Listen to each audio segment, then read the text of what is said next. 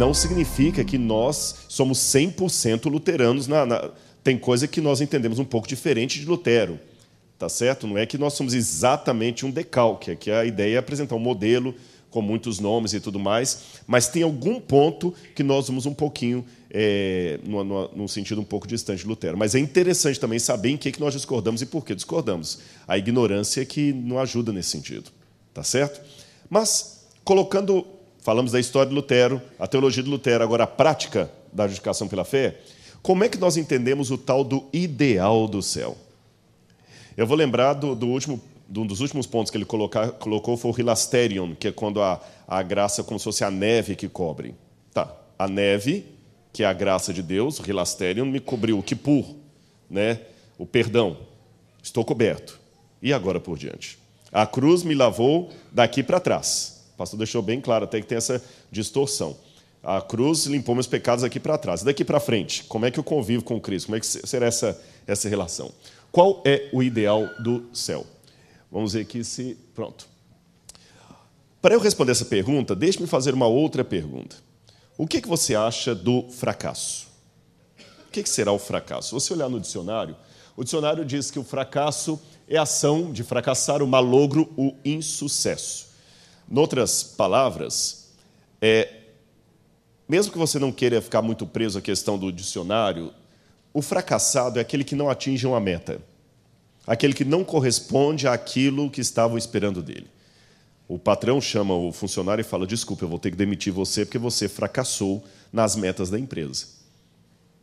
Se, às vezes a associação tem que pegar um pastor, pastor, desculpa, vamos ter que indenizar você porque você não cumpriu as metas pastorais que a igreja esperava de você. Você não dá para isso. A escola, olha, nós vamos ter que despedir você como professor ou como diretor porque você não cumpriu as metas. As metas. E ninguém quer ser um fracassado, ninguém não quer ser aquele que não completa as, meta, as metas. Você quer completar. É muito ruim você chegar em casa e falar com o pai assim: olha, eu não consegui terminar minha faculdade porque eu não completei as metas, fui expulso, reprovei na matéria.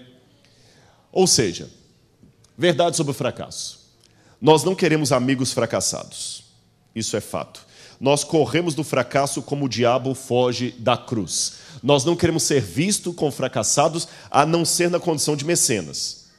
Pode olhar. Chega uma menina na escola que é bonita, é, é, inteligente, esperta, filha de gente rica, todas as outras querem ser amigas dela. Com os rapazes, a mesma coisa. Chega um rapaz lá que ele é desempregado, já passou por vários subempregos, não... ninguém quer ser visto com ele.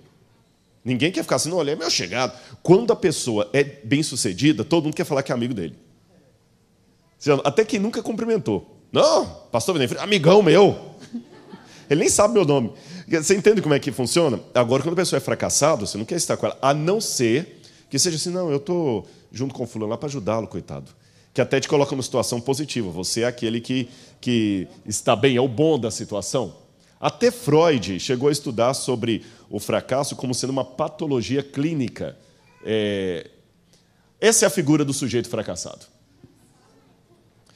Por favor, eu quero abrir um parênteses aqui. Quando eu mostro a figura desse, desse sujeito aqui, eu não estou perdendo a minha sensibilidade em saber que por detrás daquelas latinhas, daquela roupa maltrapilha, está um ser humano como eu. Aqui a questão não é é, tratar mal um ser humano por quem Cristo morreu. A imagem que eu pego aqui é apenas um sentido ah, psicológico e paralógico para dizer para você: esta é a imagem daquilo que ninguém quer ser. E mesmo esse sujeito, ele não nasceu e chegou na adolescência falando assim: quando eu crescer, eu quero ser um andarilho, um mendigo, um homem de rua, é, viciado em drogas, catando latinha para poder pagar um, um sanduíche, um, um, café com, com leite um, um pão que será a minha refeição do dia inteiro. Ninguém planeja isso aqui. As pessoas querem ser médicos, engenheiros, gente, empresário, nunca isso aqui. Por que, que eu comecei com essa introdução que aparentemente não tem nada a ver com justificação pela fé? É para dizer para você que muitas vezes, diante do ideal de Deus, por mais que nós estejamos na igreja de terno, gravata, todo bonitinho, nós nos sentimos como esse sujeito aqui. Entenderam a comparação? Você, diante do ideal de Deus, se sente como aquele que não cumpriu a meta aquele que Deus vai chamar e falar assim: olha, infelizmente vou ter que te demitir do céu, porque você não cumpriu a meta.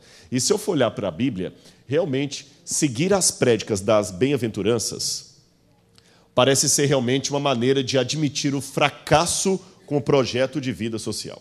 E por que eu escolhi as bem-aventuranças? Porque as bem-aventuranças são a versão neotestamentária dos Dez Mandamentos. Se você olhar bem, Mateus, de propósito, abre a Bíblia no Evangelho de Mateus para você acompanhar comigo. Mateus descreve a vida de Cristo imitando muito de perto a vida de Moisés. Isso é um midrash. Por exemplo, aqui em Mateus capítulo 1, verso 18, conta que Jesus nasceu, um rei tirano tentou matar Jesus, era Herodes. Jesus sobrevive e várias crianças são mortas. Moisés, quando nasceu, um rei tirano chamado Faraó tenta destruir Moisés, Moisés sobrevive e outras crianças morrem. Quando Moisés sobrevive, onde Moisés é criado? No palácio do, do Egito. Quando Jesus sobrevive também, Mateus capítulo 1, verso 13, para onde que Jesus vai? Para o Egito. Moisés, quando sai do Egito, passa 40 anos aonde? No deserto. Jesus, quando sai do Egito, passa 40 dias no deserto. No deserto, Moisés sobe ao Monte Sinai e desce com os dez mandamentos. Depois do deserto, Jesus sobe a montanha, em Mateus capítulo 5, e desce com os mandamentos do reino, que são as bem-aventuranças. Por que, que Mateus fez isso? Para mostrar que Jesus é o novo Moisés. É, essa semana nós tivemos o primeiro Congresso Internacional de Arqueologia Bíblica do NASP. E um dos, dos é, convidados ali apresentou isso aqui é, não, não tão detalhadamente assim, para acreditar que isso é uma lenda, que isso foi criado por Mateus. Eu disse, não, desculpa, eu discordo, com muito respeito em público, eu discordei dele.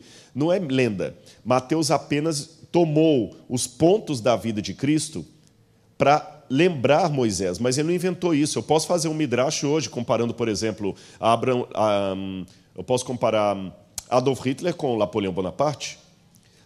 Adolf Hitler não era alemão e dominou a Alemanha. Napoleão Bonaparte não era francês e dominou a França. Adolf Hitler tinha ódio dos judeus, Napoleão Bonaparte tinha ódio dos judeus. Adolf Hitler tinha uma relação amorosa, mal resolvida, com uma menina bem mais nova, possivelmente até sobrinha dele, chamada Eva Braun. Napoleão Bonaparte também tinha o mesmo tipo de relação com Josephine. Napoleão queria dominar a Europa, Adolf Hitler queria dominar a Europa. Napoleão teve como seu principal inimigo a Inglaterra, o bloqueio continental. Adolf Hitler teve como seu principal inimigo Winston Churchill, de novo a Inglaterra. Adolf Hitler teve o frio da Sibéria que acabou com seu exército, Napoleão Bonaparte também, a Batalha de Waterloo e o frio da Sibéria também. Ou seja, há muitas semelhanças entre Napoleão Bonaparte e Hitler. Eu não precisei inventar a coisa nem fazer uma, uma, uma forçação de barra, eu apenas comparei os dois. Ficou claro isso aqui para vocês?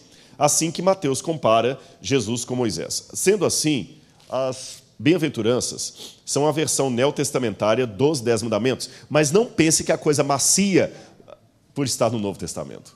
Parece que o Deus do Antigo é mais durão, do Novo é mais vovô, né? Não é bem assim, não.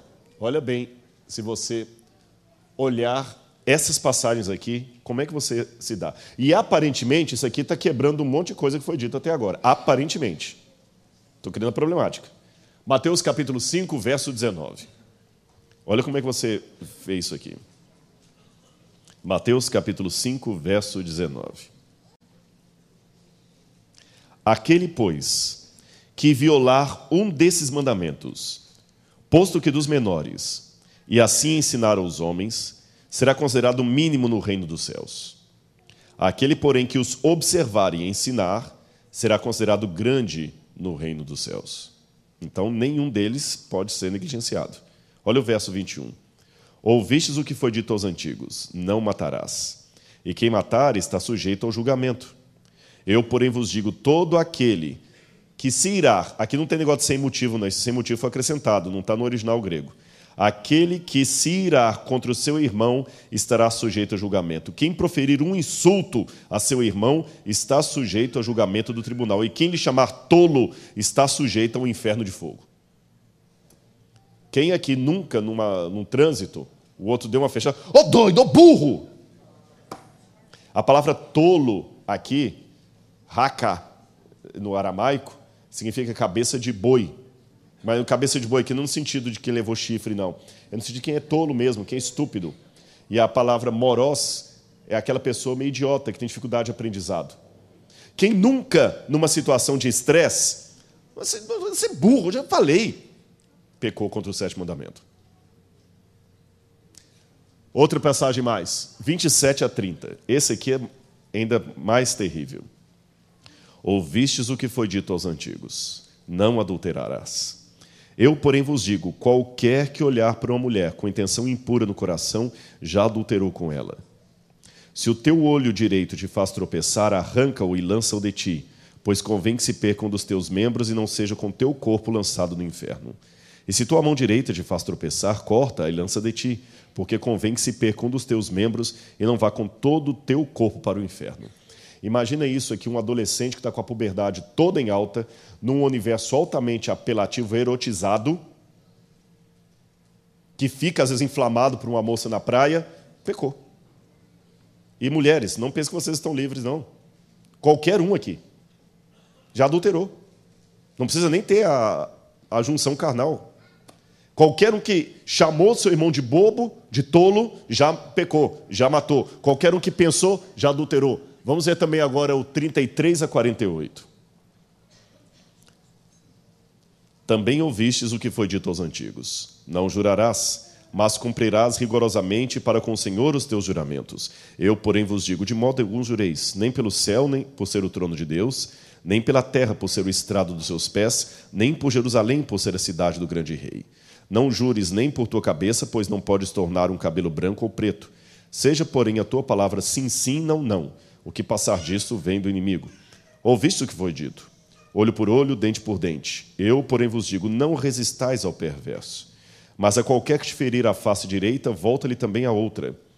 Ao que te demandar contigo tirar-te a túnica, dele também a capa. Se alguém te obrigar a andar uma milha, vai com ele duas. Uau! Nós estamos numa cidade violenta, o Rio de Janeiro. O Brasil todo está violento, mas o Rio ocupa mais as manchetes por ser uma cidade mais bonita, capital de muitos artistas, muitos filmes são rodados aqui, novelas são rodadas aqui. Então é óbvio que o Rio de Janeiro tem mais destaque na mídia do que Belo Horizonte, do que Salvador, do que é, Recife. Concordam comigo? Pelo que está falando na Bíblia aqui, se eu não fosse da igreja, se eu fosse um ateu lendo a Bíblia, eu ia dizer para você, e é isso que está escrito aqui, não precisa nem de exegese, que se o bandido na rua te levar a carteira, o que você tem que fazer? Oh, okay. celular também, você está deixando para trás. Oh, a chave do carro, olha, tem, tem um, ele está com um probleminha na partida, eles têm que. Se houver alguém aqui no nosso meio que é policial, advogado, o que pretenda ser, também deve desistir, porque isso aqui, não resistais ao perverso, não resistais ao perverso. Então, se é para perdoar todo mundo, vamos soltar os presos aí para que deixar o preso na cadeia? Tem que perdoar. Verso 40 e 42. Dá a quem te pede, não voltes as costas a quem deseja que lhe emprestes. Eu mesmo pequei contra isso aqui semana passada. Porque todo colégio interno sempre tem aquela pessoa que fica andando ali em torno. Tem umas pessoas, não tem ele nem beira e fica ali, né? E tem um sujeito que toda vez que você chega, ele vem pedir dinheiro. A gente sabe que ele é meio atrapalhado a cabeça lá. Um dia ele pede para que ele quer escrever um livro, é, para pedir dinheiro, para pedir doutor Milton. Cada hora ele vem pedir uma coisa. E eu começo a correr dele. E eu foi o terceiro sábado do ano que eu passei no NASP. Eu sou membro afastado da igreja que eu sou membro.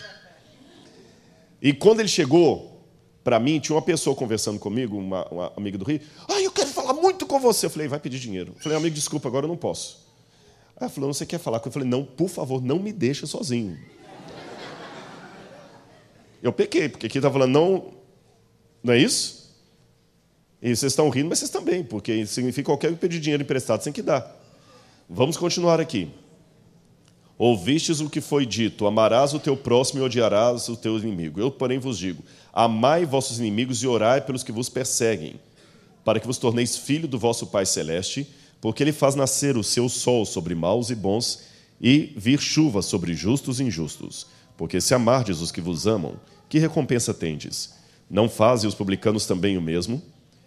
E se saudardes apenas os vossos irmãos, que fazeis demais? Não fazem os gentios também o mesmo? Portanto, sede vós. Vocês estão com dificuldade de ler? Sede vós perfeitos, como perfeito é vosso Pai que está no céu. Se eu parasse a leitura aqui, desse jeito, sem continuar, pastor, eu desfiz tudo que você falou. Porque aqui está falando bem diferente. Você tem que cumprir, tem que falar até o menor dos mandamentos, e você não é para ser meia, mais ou menos, não, tem que ser perfeito. E pastor Venefrito, se eu chego aqui e falo assim, quem é perfeito? Então aqui nós, das duas, uma, ou temos um grupo de perdidos, ou um grupo de hipócritas, ou um grupo de é, utópicos. Porque deve haver visita aqui que está aqui, olha, eu vim para cá que falou que Jesus salva. Agora, se você não está admitindo que você não, não cumpre isso aí, imagina um coach falando com as pessoas assim: eu vou dar orientações para vocês que eu mesmo não cumpro. Pois o evangelho parece a cartilha do fracassado. Eu estou dando orientações que eu não cumpro. Posso terminar minha palestra aqui e ir embora? Posso? Mas ah, vocês já ouviram tanta coisa de Lutero aqui? Como é que eu faço agora? Olha bem, seria isso uma utopia? Será que Jesus estava colocando um padrão que nós nunca vamos atender? Olha bem, eu já falei com vocês, Jesus proibindo julgar levou algumas pessoas a, a entender que um cristão não pode participar de um júri. Principalmente na América, que você tem que jurar, dizer a verdade, somente a verdade, nada mais que a verdade. É, já falei com vocês, o princípio da não resistência tem sido aplicado até mesmo à força militar ou policial. Alguns acham que eu não posso colocar a polícia para perseguir o bandido, porque eles não resistais ao perverso. E o princípio da pureza Aquele que pensar na mulher com intenção impura, já adulterou, parece sugerir um Deus omnivigilante, e nada seria mais mórbido do que, do que isso. Bom, aqui eu tenho George Bernard Shaw, um dos grandes inimigos do, do cristianismo. É, ele, na verdade, alguns eu pensava até um tempo atrás que ele era ateu, mas lendo mais assim de perto as novelas que ele escreveu, era um ensaísta, eu estou mais para que ele era um, um agnóstico barra deísta, não necessariamente um ateu. Mas ele chegou a chamar o Sermão da Montanha de uma explosão impraticável de anarquismo e de sentimentalismo. E eu, às vezes, gosto de ver o que, que as pessoas que não creem como eu, porque eu aprendo com isso, é interessante. É, tá, eu estou lendo a Bíblia, mas será que eu já não estou com a, a, a vista viciada pelo Adventismo, deixe-me ver com os olhos do outro, para ver se eu, até para saber por que eu discordo dele. Bernard Shaw entendeu assim quando leu o Sermão da Montanha. Vamos mais além, Nietzsche, Friedrich Nietzsche dizia: toda moral do Sermão da Montanha faz parte disto. O ser humano tem verdadeiro prazer em violentar-se com exigências exageradas. Em toda moral ascética, o ser humano reza para uma parte de si como um Deus, e por isso, necessariamente, tem de demonizar a outra parte. Mas, na verdade, tudo ali é o próprio Deus. Na idade, no início ali da, da, da idade patrística, Orígenes, que apesar de ler a Bíblia de maneira muito alegórica, ele entendeu o Sermão da Montanha de uma maneira prática. Ele diz que toda nossa atividade estará voltada para Deus se progredirmos nas coisas divinas. Orígenes ficou tão desesperado quando ele leu essas coisas aqui, que interessante, tudo ele levou, da, ele levou de maneira alegórica. Aqui ele levou o pé da letra. Orígenes chegou a castrar-se a si mesmo, até pleonasticamente falando, castrou-se para não pecar contra a pureza. Uma vez castrado, ele não pensaria em sexo e estaria tudo numa boa que ele queria cumprir à risca o que Jesus falou. Bom, no passado, nós tínhamos já essa prática ascética bem antes do cristianismo. Você tem, por exemplo, Diógenes. Diógenes, os gregos procuravam pureza. É, Diógenes é, queria ser um homem tão puro, tão puro, tão puro, que ele via que a maior das virtudes era a simplicidade, a humildade. Então Diógenes falou: bom, dos que convivem com o ser humano, ser mais humilde, mais desprezado é o cachorro. Foi ver com os cachorros. E ficou lá morando com os cachorros, dentro de uma barrica. Vestia-se de maneira maltrapilha. Ele ser tão, tão humilde, tão humilde, que um dia ele, ele, ele usava uma canequinha quebrada, da alça quebrada, para beber água. Chegou um menino correndo do lado dele um dia, enxugou o suor assim, pegou com as mãos a água e bebeu. Quando ele viu que o menino bebeu as mãos com a, a, a água com as mãos, e ele usava a caneca e falou: O menino está mais humilde que eu. Jogou a caneca fora e. E por ele viver com os cachorros, a palavra cachorro em, em grego é kenikos. Então ele era um filósofo kenikos, o cínico. A palavra cínico vem de cachorro, porque ele vivia com os cachorros. Mas as pessoas achavam tão exagerado aquele ascetismo dele, aquela maneira dele de, de querer ser puro, puro, puro, que alguém falou assim: Olha, Diógenes, a sua arrogância e o seu orgulho passam pelos buracos da mortalha que você usa. Aí a palavra cinismo passou a significar o oposto, pessoa que pretende ser aquilo que não é. Aí a palavra então sofreu uma, uma semântica. Bom, depois de Diógenes, e os epicureus também a mesma coisa, você tem a interpretação católica, que achava que. Como é que a igreja, a, a interpretação católica medieval resolveu esta problemática que eu levantei para vocês aqui do ideal do céu das bem-aventuranças? A teologia católica medieval entendeu que aquilo ali era algo apenas relacionado a uma casta de puros e santos dentro do cristianismo que conseguiriam tal estado de, de elevação espiritual que eles então cumpririam aquilo na prática. Por isso eram reconhecidos pela igreja e beatificados ou canonizados. Então isso não era para todo mundo, dizia a teologia católica. Nem todo mundo tem condição de cumprir isso aqui, somente os santos da igreja. E por, pelo fato da pessoa ser um santo da igreja, você tem que reverenciá-lo.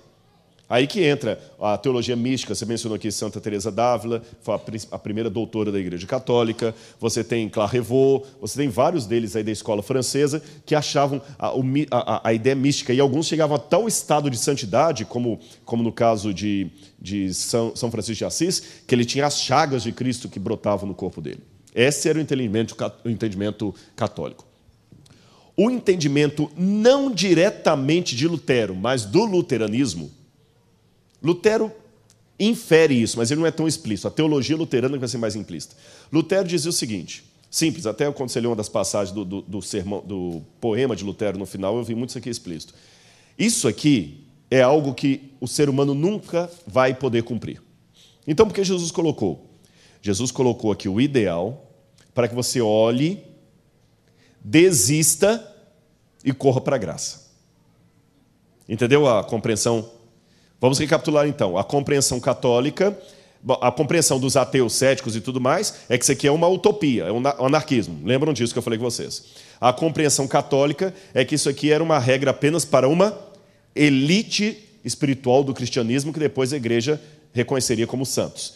A versão protestante representada aqui por uma linha luterana entendia que aquilo ali é um ideal que Deus colocou para o seu desisto do céu, não vou poder cumprir isso nunca. Ah, então tá bom, então deixa eu te apresentar a graça. Você quer ir pela lei, vai ser daquele jeito ali. Ó. Não, não, não quero, então vem pela graça. Bom, é, nós temos hoje, é, você tem também Albert Schweitzer, que Albert Schweitzer era um teólogo liberal alemão que escreveu a vida de Jesus, um médico que trabalhou na, na África. Albert Schweitzer diz o seguinte, que Jesus, como ele era liberal, ele não acreditava que Jesus era Deus. Jesus era apenas um grande líder, que viveu e que a gente nem sabe muita coisa da vida dele porque os evangelhos são uma novela. Albert Schweitzer dizia o seguinte: aquele Jesus que existiu pensou que o, reino de Deus ia chegar agora, que era o momento da, do esraton, do fim do mundo. Então ele colocou o ideal para quem vivesse a, a, boca do fim do mundo. Entende? É como se de repente agora eu soubesse, para longe de qualquer questionamento, que o mundo vai acabar daqui a um mês. Daqui a um mês vai acabar o mundo. Numa situação dessa, é mais do que conveniente que eu falo com vocês, ó, oh, gente, para de estudar, desiste de faculdade, pega o dinheiro que está no banco e. Oh, vai, vai, vou até mudar um pouquinho meu exemplo para ficar mais didático. Daqui a um ano virá um, um, uma inundação e vai cobrir tudo isso aqui e todo mundo vai morrer. A menos que você tenha um barco. Bom, numa situação excepcional dessa, o que, que você faz? Compra um barco, mas compra um barco de uma maneira desesperada. Se você está investindo num apartamento, você vende o um apartamento pela metade do preço para passar logo para frente, para pegar o dinheiro para ir para o barco. Você, dizia, você pega o dinheiro que estava na poupança, você pega tudo e transforma em dinheiro para comprar um barco. Isso numa situação emergencial. Agora, se eu sei que o Brasil não vai ser inundado daqui a um ano e que ainda tem muito tempo, eu não vou perder tempo comprando barco, eu vou continuar investindo na faculdade, nas coisas, planejando minhas férias, porque eu não estou numa situação de crise. Como, segundo Schwarzer, Jesus pensava que o reino ia chegar logo, ele deu aquela, aquela tacada, aquela ética ali que não funcionaria para a nossa situação atual. O sermão, portanto, não se aplica aos dias de hoje. Bom, O dispensacionalismo, que é o que mais domina aí, Tim LaHaye, deixados para trás, essa ideia que as pessoas vão ser arrebatadas, entende que o sermão da montanha era aplicado apenas para o futuro, quando o anticristo estiver dominando a terra, depois que a igreja for arrebatada. Vamos recapitular as visões até agora. Já falei com vocês, nós temos um problema. O sermão da montanha parece colocar o ideal do céu de uma maneira muito estranha, muito difícil de cumprir. Os céticos, ateus, diziam o seguinte: bom, isso aqui é uma, uma, coisa ridícula, é uma explosão de fanatismo, de coisa que ninguém nunca atinge, nem nada. A teologia católica entendia que aquilo era para apenas uma elite dos santos. A versão protestante, é, é, é, é, representada pela, pela teologia luterana, entende que aquilo ali é uma situação que Jesus colocou apenas para você reconhecer que você não pode guardar a lei e desistir daquele caminho do legalismo e ir para a graça. Schweitzer dizia que Jesus, de maneira equivocada, pensou que o fim do mundo chegaria naqueles tempos. Então deu uma regra assim bem radical, como eu daria também se estivesse numa eminência de guerra ou de inundação, alguma coisa assim. E finalmente os dispensacionalistas entendem que aquilo ali é algo que você só vai ter que cumprir no futuro. Bom, nós temos dois sermões aqui. Um sermão é, descrito em Mateus e o mesmo sermão descrito em Lucas. Alguma diferença entre eles? Lucas é mais curto e objetivo, Mateus é mais longo. Mateus, Jesus sobe a montanha quando dá o, o sermão, Lucas, Jesus desce a montanha. Em Mateus, Jesus não havia escolhido os doze, em Lucas, ele acabou de escolher os doze. A ênfase na explicação está na lei de Deus, em Lucas é a vida material e social. Em Mateus, Jesus é o Moisés indo com alguns em direção a Deus, em Lucas, Jesus é Deus se dirigindo aos homens. Como é que eu explico essas, essas aparentes contradições entre Lucas e Mateus? Bem, essa palestra que eu estou dando para vocês aqui, eu já dei em outros lugares. Se você procurar na internet, você vai achar. Jesus pode ter repetido o sermão em situações diferentes. E cada vez que você dá uma palestra para auditório diferente, em situação diferente, você dá uma ênfase diferente, uma linguagem diferente. Eu vou ficar com o texto de Mateus aqui para nos facilitar o, o entendimento. O significado do sermão. Eu posso dividi-lo em três pontos. Jesus distingue a humanidade em três grupos: os que querem seguir a Cristo, os que não querem seguir a Cristo e os que pretendem seguir a Cristo. Agora, de qualquer maneira, para resolver essas várias opções aí de, de interpretação católica, luterana, eh, liberal, etc., etc., eu tenho um conselho muito bem dado do Dr. Martin Lloyd Jones, que ele disse: cuidemos da tendência de ficar discutindo contra esses princípios. Cuidemos para não os fazermos parecer ridículos e acautelemos-nos para não interpretá-los de tal maneira que julguemos ser impossível a aplicação de qualquer um deles. Bom, de qualquer maneira, eu tenho um resumo da ópera aqui, o resumo do problema. A teoria perfeccionista versus teoria da impossibilidade de cumprir os preceitos. Simples assim. Ou o que Jesus falou é uma utopia que nós nunca vamos cumprir, ou temos que cumprir à risca.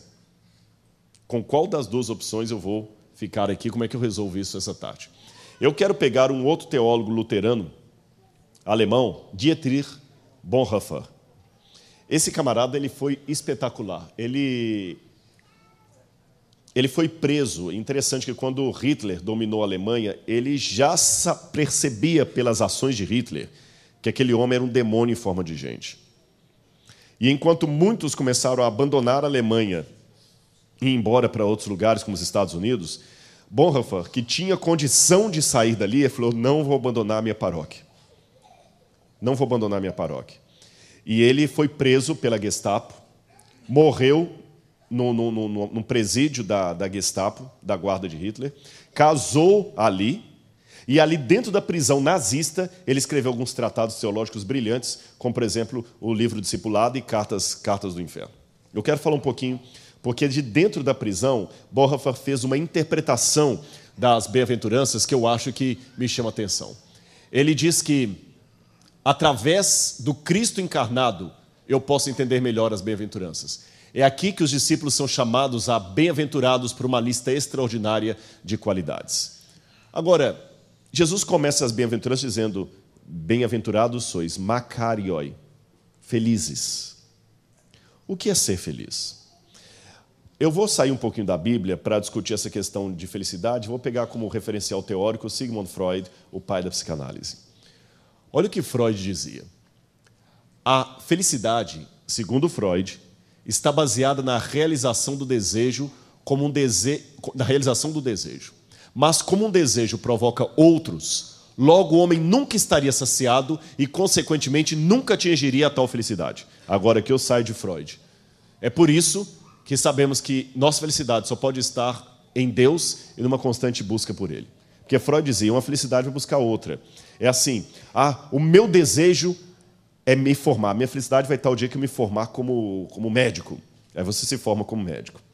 Aí agora tem a felicidade de ter um emprego como médico. Aí você tem um emprego como médico.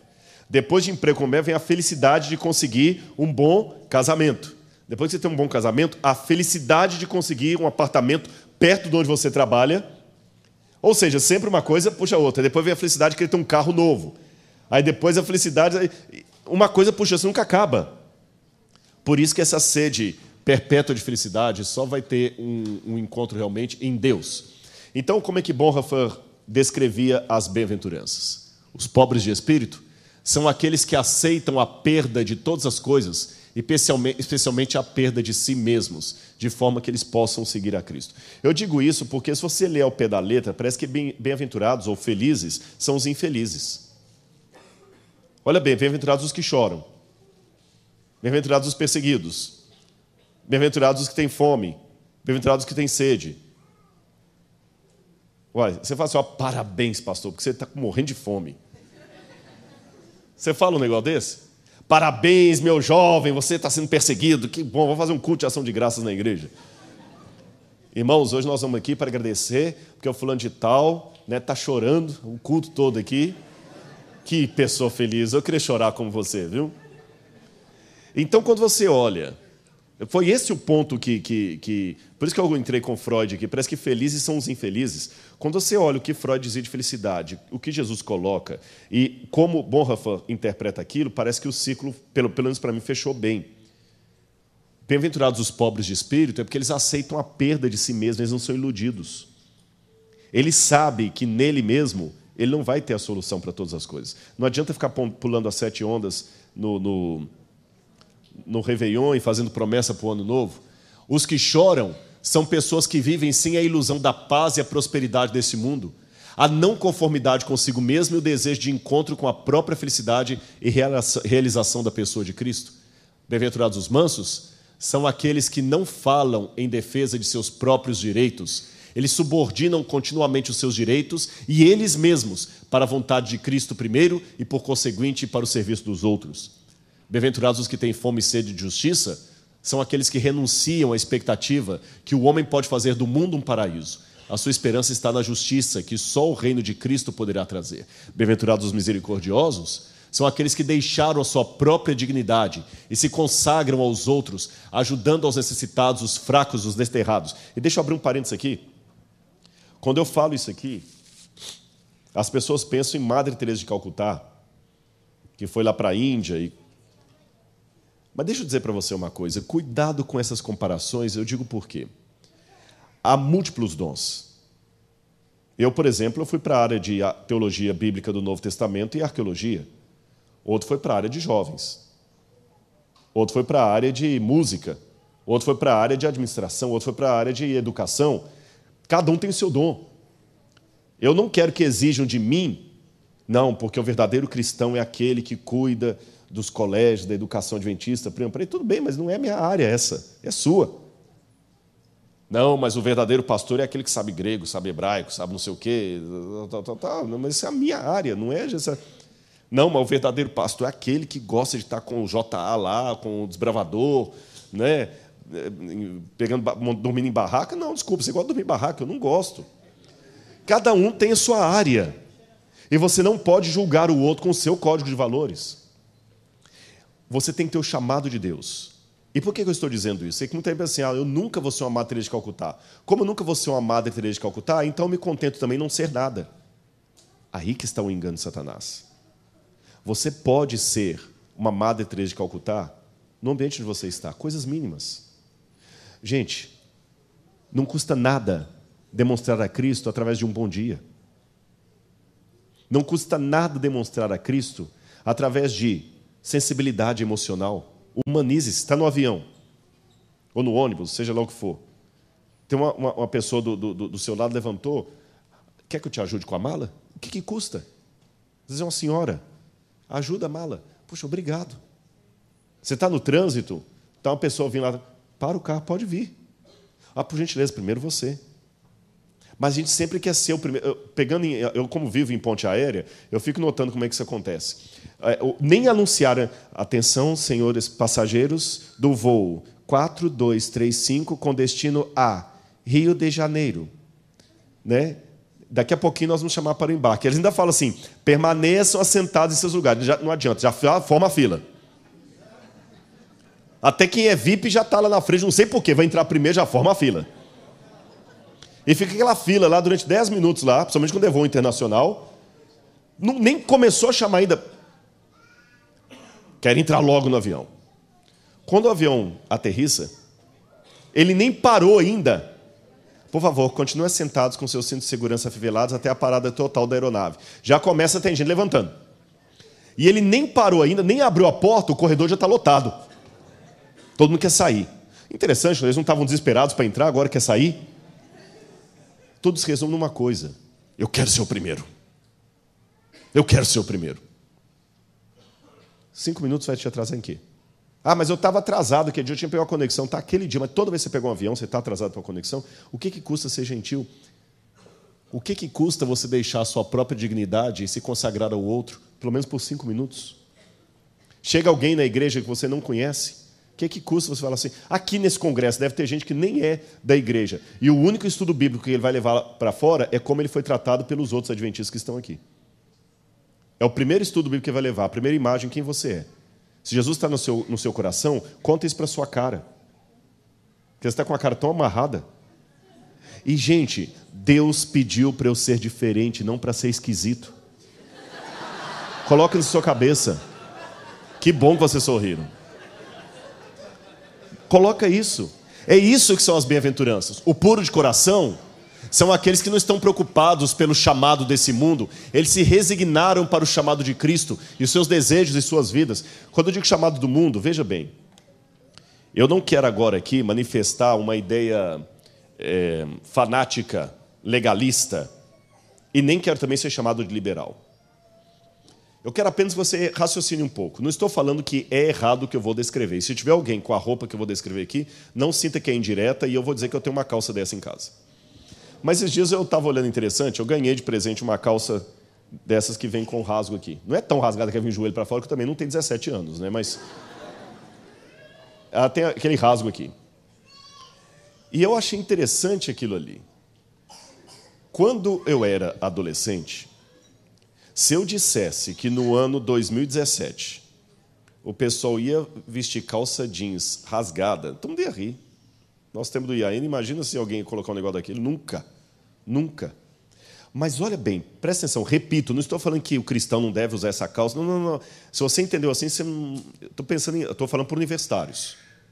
Eu quero que você questione o que está por detrás. Mesmo que você use, mas use sabendo o que está por detrás, para tomar cuidado.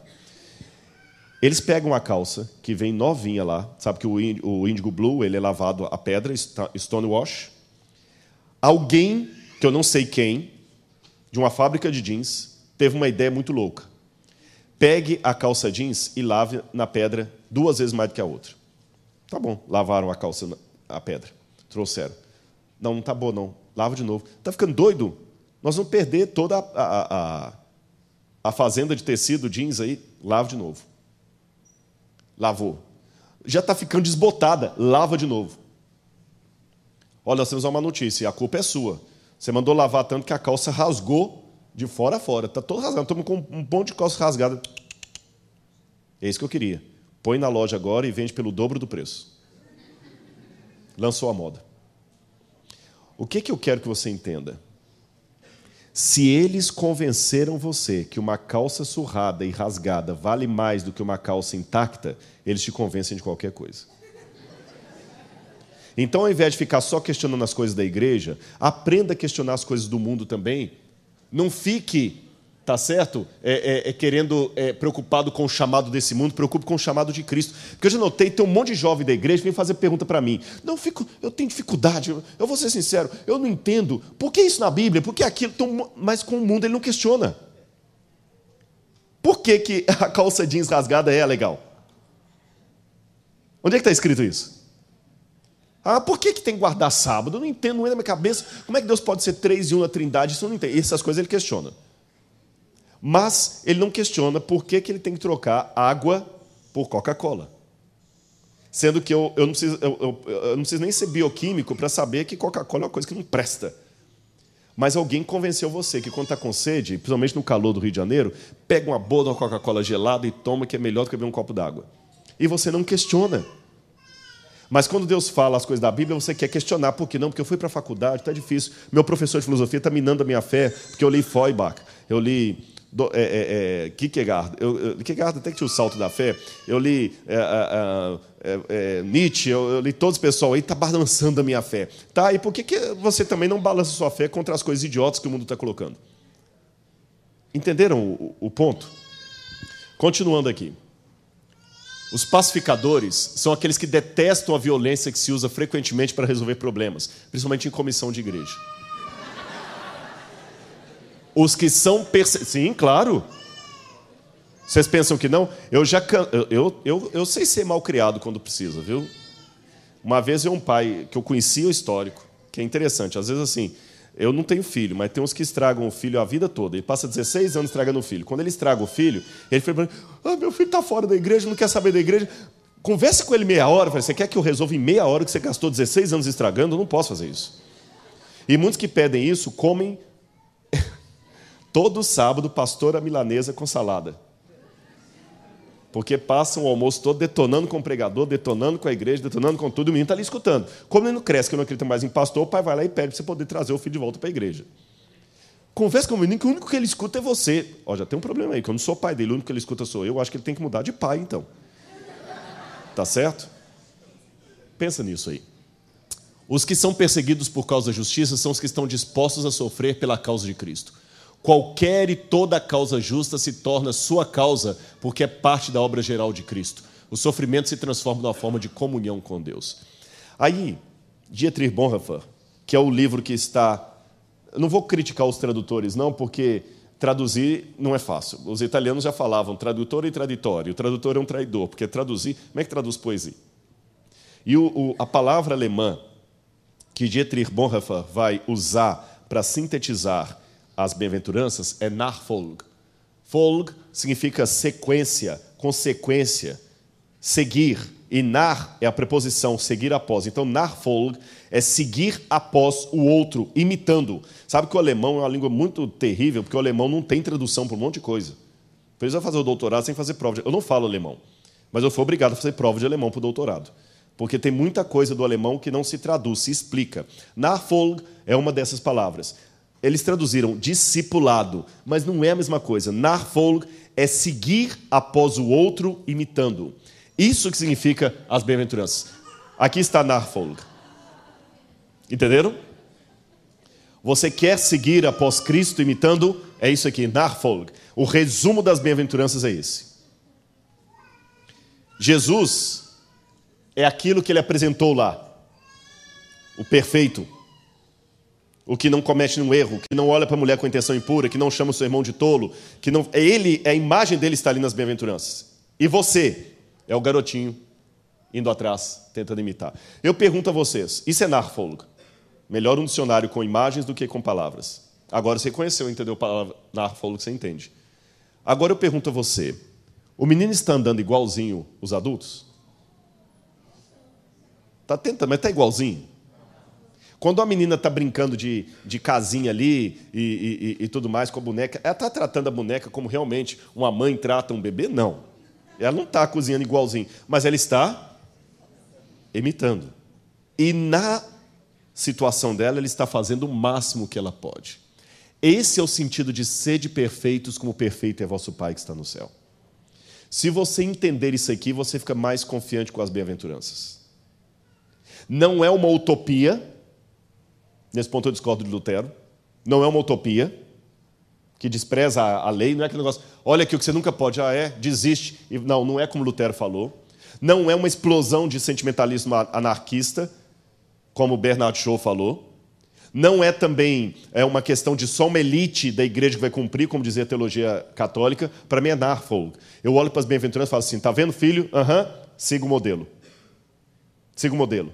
Aí eu começo a seguir, igual a criança. Ele está lá, eu estou aqui fazendo do meu jeito, mas estou seguindo. Ah, Rodrigo, mas você não vai negligenciar? Aquele menininho não negligencia o imitar os pais. Ele não imita igual, ele não anda igualzinho, mas ele não faz minha boca, porque para ele é, é motivo de honra e orgulho imitar o pai dele quando está andando. Então, quando você ama Jesus, é motivo de honra, de orgulho você querer imitar a Jesus. Então, mesmo que não seja perfeito, você vai fazer o seu melhor. Você não vai brincar com sua salvação. Agora, e a perfeição? É interessante que tem uma palavrinha grega também, a palavra teleios, que é a palavra perfeição. Teleios é o caminho em direção a um objetivo, e não necessariamente o objetivo.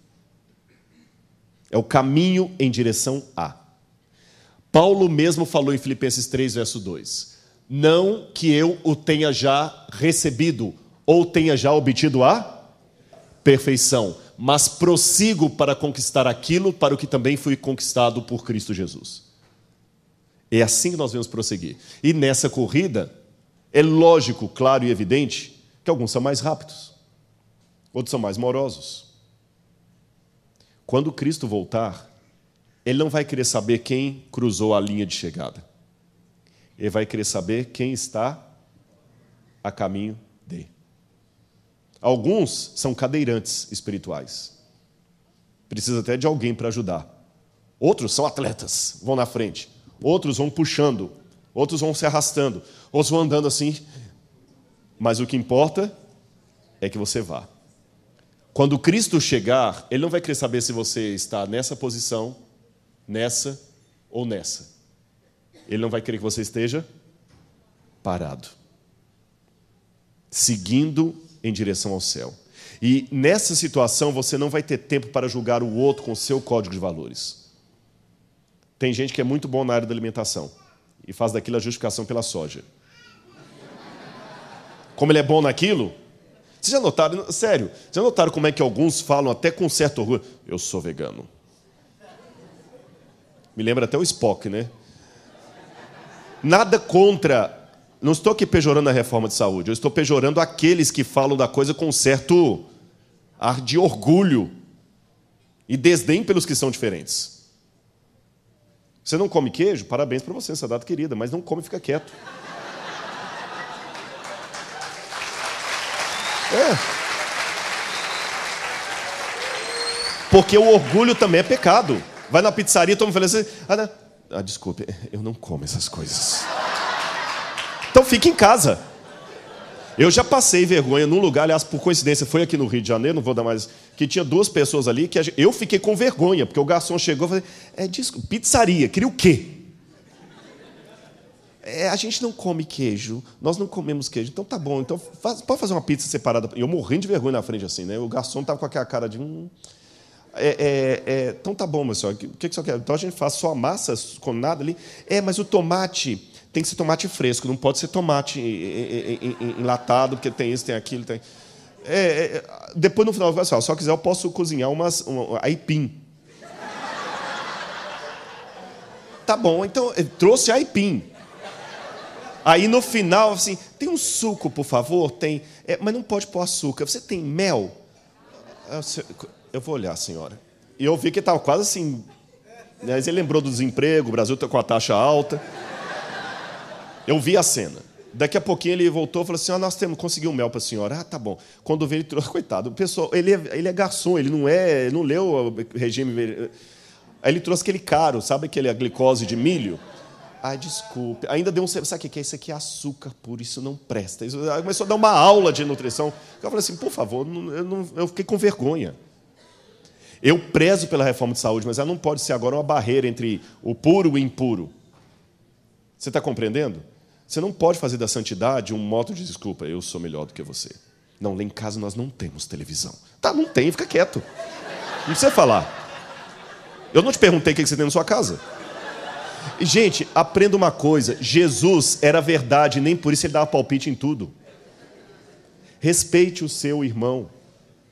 E você quer realmente seguir? Preocupe-se em duas coisas. Duas coisas. Pela graça de Cristo, que não é por você mesmo, prossiga. Segundo lugar, faça o que você puder para ajudar o seu irmão a vir com você.